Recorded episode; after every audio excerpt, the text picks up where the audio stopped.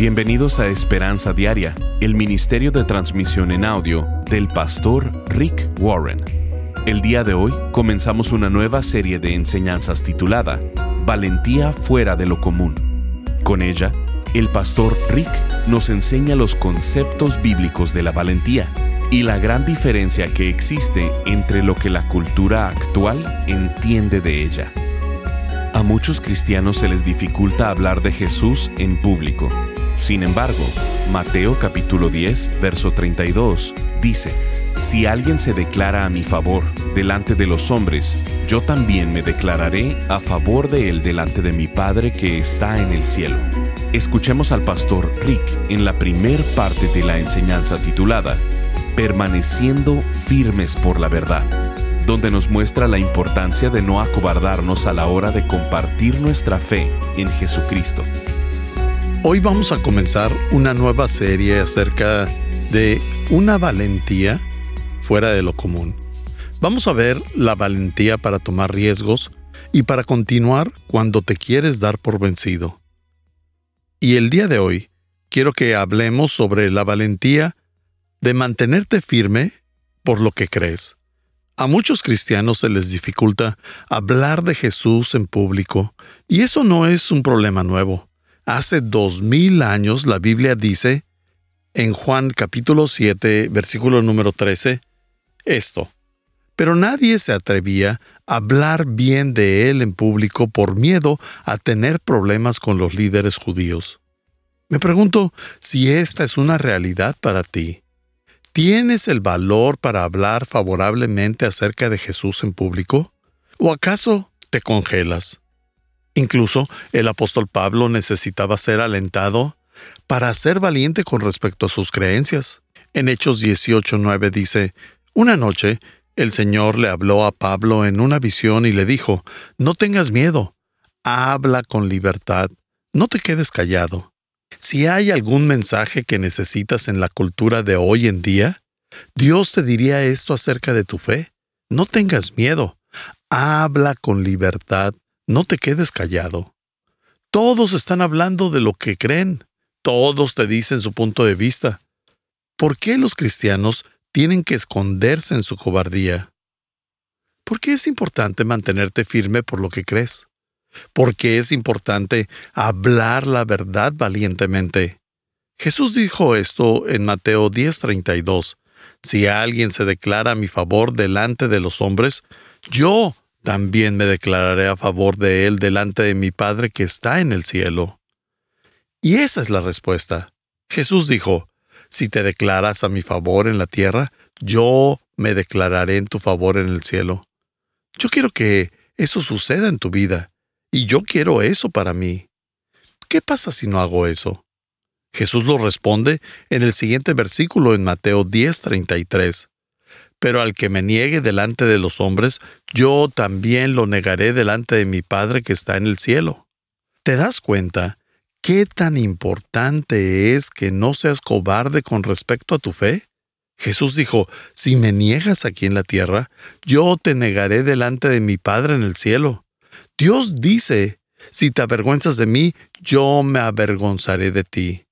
Para poder mantenerte firme en lo que crees, en tus convicciones y por la verdad, cuando posiblemente no sea políticamente correcto, primero debes de saber lo que el mundo cree y luego saber lo que dice Dios que es verdad. Estamos hablando de lo que es la cosmovisión o perspectiva de este mundo. Tu cosmovisión son las creencias en las que basas tu vida. Todo mundo tiene una cosmovisión. Son las creencias en las que te basas para tomar decisiones y es el lente por el cual ves la vida.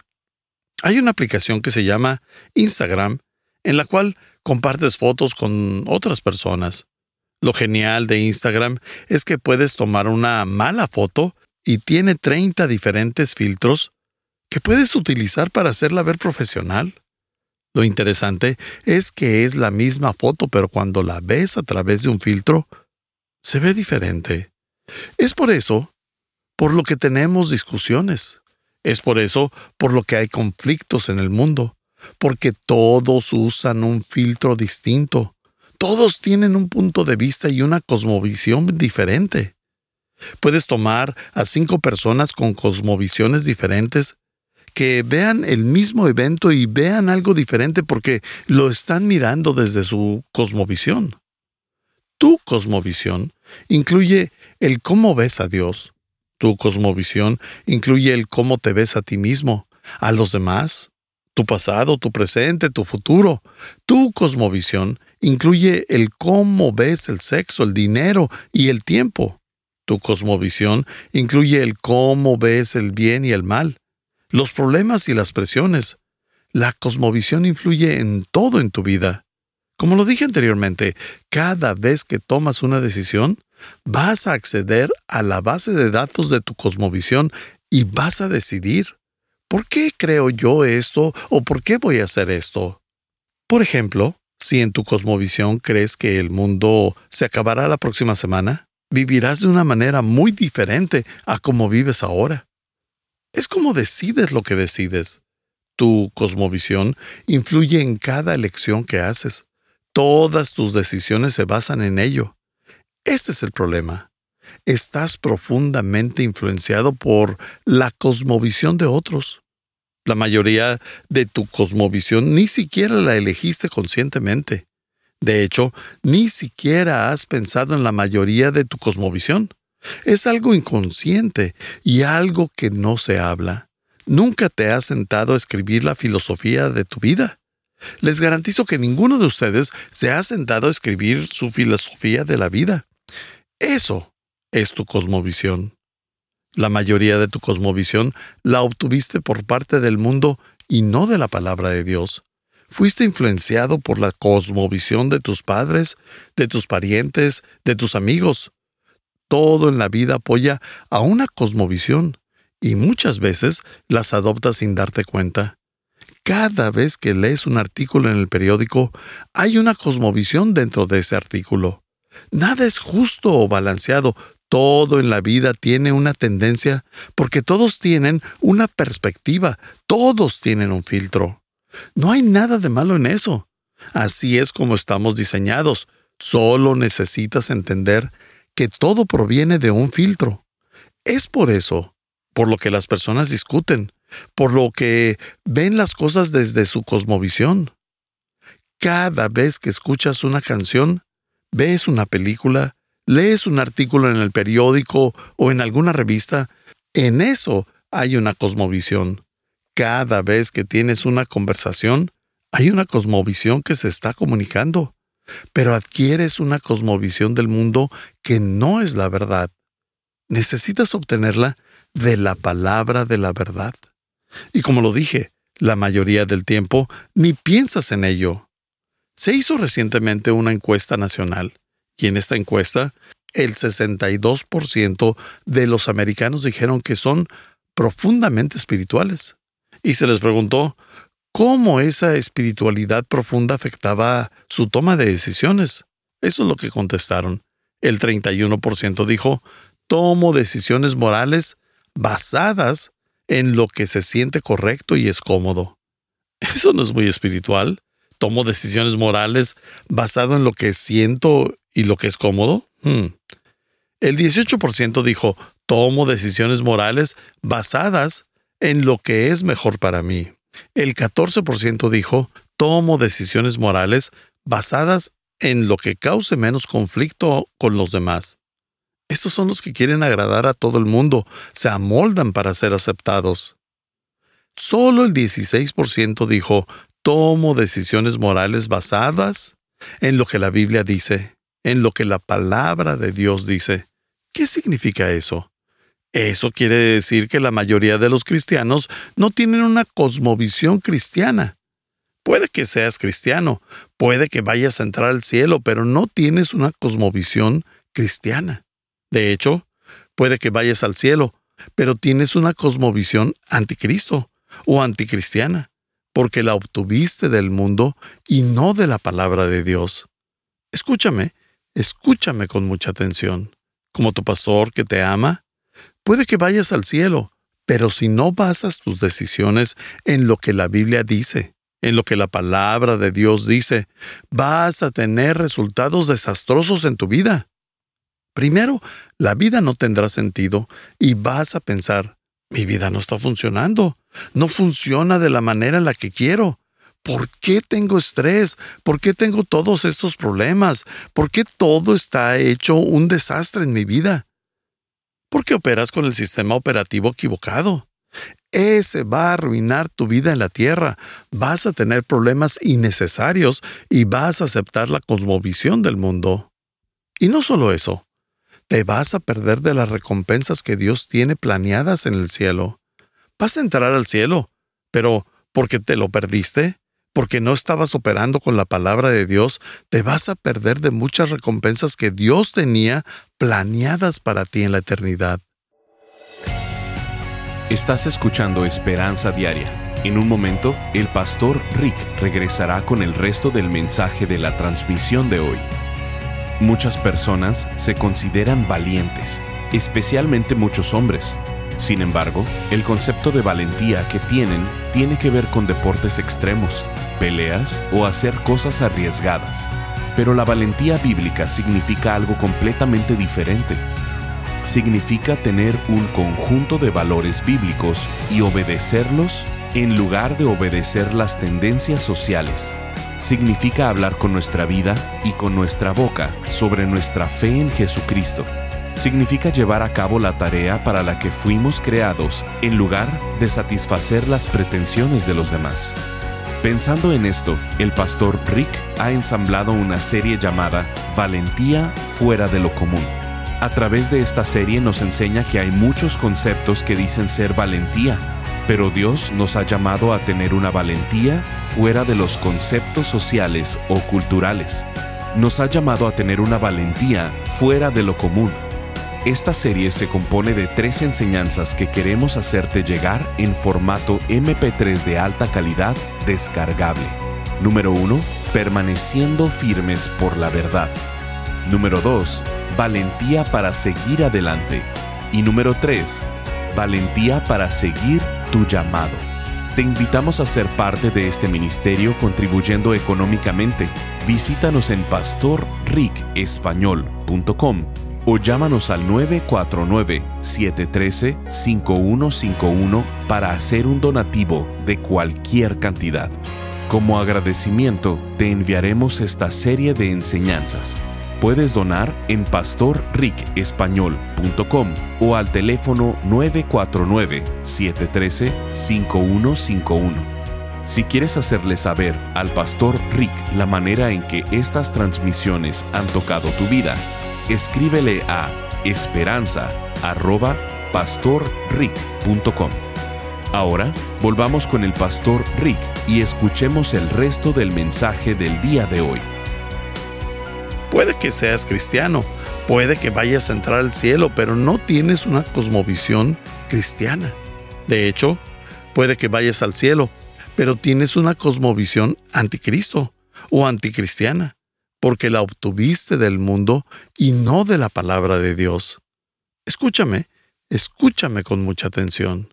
Como tu pastor que te ama, puede que vayas al cielo, pero si no basas tus decisiones en lo que la Biblia dice, en lo que la palabra de Dios dice, vas a tener resultados desastrosos en tu vida. Primero, la vida no tendrá sentido y vas a pensar, mi vida no está funcionando, no funciona de la manera en la que quiero.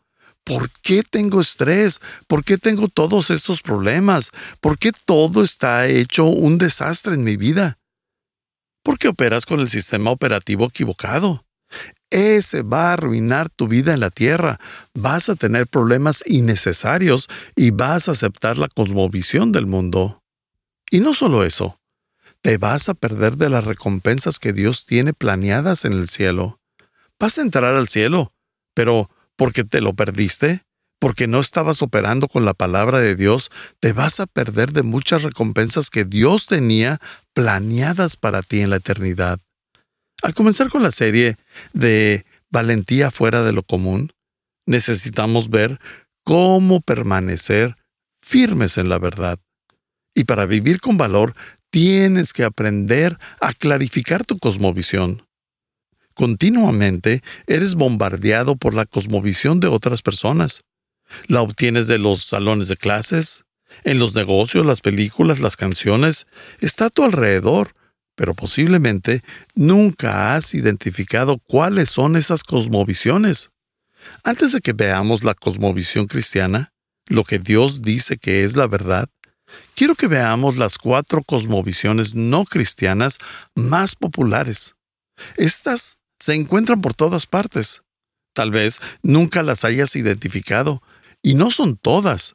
Te puedo dar cientos de diferentes ismos, pero hoy te quiero dar solo las cuatro más populares. Número uno, materialismo. El materialismo es la cosmovisión en la cual el dinero es lo más importante. Esa es la cosmovisión del materialismo. El dinero es lo más importante. La vida se trata de adquirir cosas.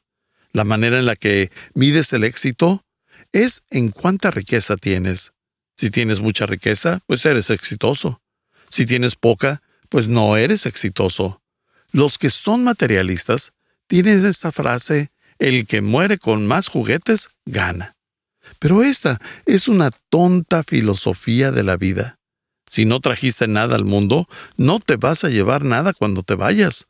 Todo lo dejas aquí. ¿Piensas que el propósito de la vida es acumular cosas para dejarlas aquí?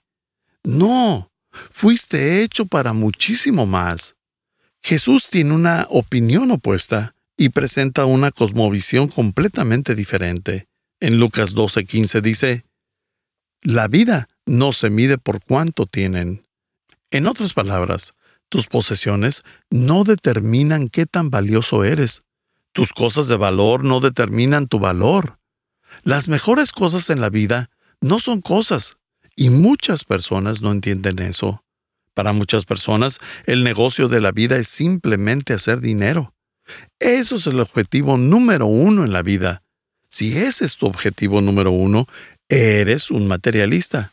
Y puede que pienses, no soy materialista porque no soy codicioso. En el materialismo, la economía es lo más importante. La economía determina cómo voto, cómo actúo, cómo pienso y todo lo demás en la vida porque soy un materialista y el dinero es lo que más importa. Número 2. El hedonismo. El hedonismo es la filosofía de lo que sea que se sienta bien. Entonces, si se siente bien, está bien. En el materialismo, el dinero es Dios y en el hedonismo el placer es Dios. El objetivo de la vida es ser feliz, es divertirse, es estar cómodo, es hacer fiesta y vivir al extremo.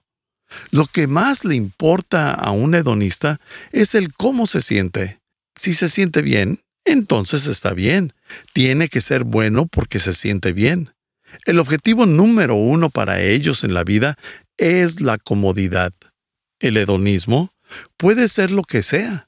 Puede involucrar la comida, el sexo, los deportes, un pasatiempo, alcohol, drogas, cosas que son buenas y malas. Muchas de estas cosas son buenas, pero no son el objetivo principal de la vida. Si dices, mi objetivo principal en la vida es ser feliz, eres un hedonista. Dios no te puso en la tierra para que tu objetivo principal sea la felicidad. No es el propósito de la vida, es un beneficio de la vida por hacer lo correcto. La santidad crea felicidad. Muchas canciones hoy en día son hedonistas. Cuando escuchas una canción que diga no puede estar mal porque se siente bien, eso es hedonismo. Cuando estaba creciendo, había una canción que decía, si amarte está mal, yo no quiero estar bien. Eso es hedonista. En otras palabras, no quiero hacer lo correcto, quiero hacer lo que se sienta bien. Si se siente bien algo, esa es la frase de los hedonistas. Puedes ser un hedonista y no saberlo. Puedes ser un cristiano y ser hedonista.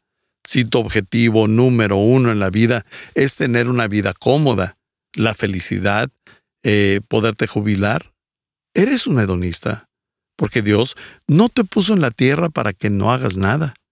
No hay nada de malo con jubilarte, pero eso no es el objetivo de la vida. Fuiste creado para mucho más que solo placer. Fuiste hecho para mucho más que solo felicidad y diversión. Y solo porque algo sea divertido o placentero, no lo hace correcto. La Biblia dice en Proverbios 21, 17, Hombre necesitado será el que ama el deleite. Salomón escribió esto.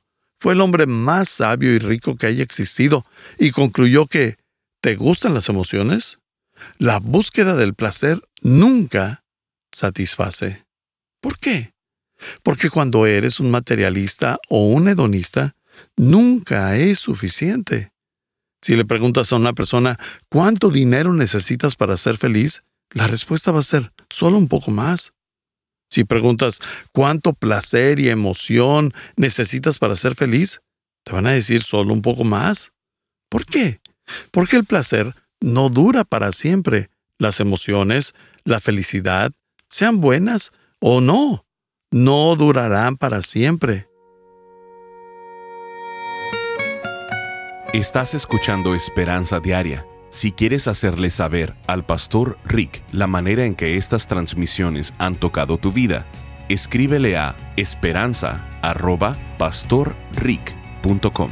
Ahora volvamos con el pastor Rick, quien nos compartirá un testimonio de un radio escucha. Estimado Rick, mi nombre es Juan Carlos Ramos Vivo en Santiago de Chile. Tengo 61 años de edad y tengo tres hijos. Decidí escribirle ya que hace dos días terminé de leer el fabuloso libro Una vida con propósito, el cual mi hija ya había leído hace algunos meses. Estuve 31 años en la Policía de Investigación de Chile, ostentando el grado de prefecto o coronel. Actualmente trabajo como asesor y capacitador en seguridad privada mi testimonio se inicia en mayo del 2015, en ocasión que un día por la mañana pasé a dejar a mi esposa al colegio donde trabajaba como profesora de inglés. En el trayecto a mi oficina en mi automóvil hice un cambio de estación de radio y como cosa mágica se sintonizó una radioemisora cristiana. Nunca había escuchado radios cristianas, sin embargo, quedé enganchado con un programa que dirigía un pastor. En la tarde volví a escuchar la referida Radio Armonía hasta que pude hacer contacto con el pastor al cabo de un par de días y con quien conversaba por muchos minutos sin darme cuenta de cómo transcurría el reloj. En ese mismo tiempo, mi esposa había sido diagnosticada de escoliosis lateral amitrófica, una enfermedad muy cruel.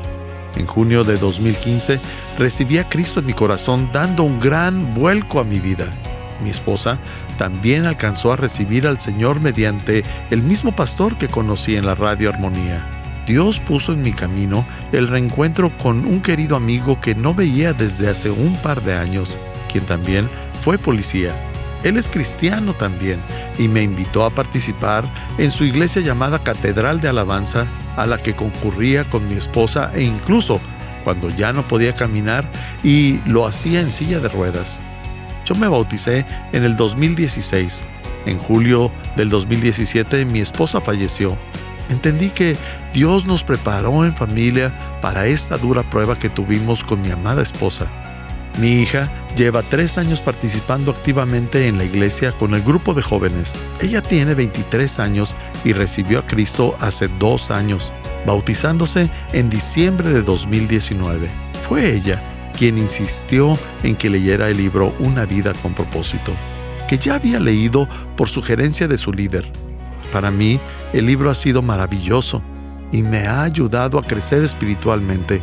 Va a ser como una ayuda permanente de consultas. Esto es lo que quería comentarle y a la vez saludarle. Bendiciones a su familia. Firma Juan Carlos. Gracias por acompañarnos. Si quieres mantenerte en contacto con el pastor Rick, visita pastorricespañol.com y síguelo a través de sus redes sociales. Y si quieres hacerle saber la manera en que estas transmisiones han tocado tu vida, escríbele a esperanza.pastorrick.com. Sintonízanos en nuestra siguiente transmisión para seguir buscando nuestra esperanza diaria en la palabra de Dios. Este programa está patrocinado por el Ministerio de Esperanza Diaria y por tu generoso apoyo financiero.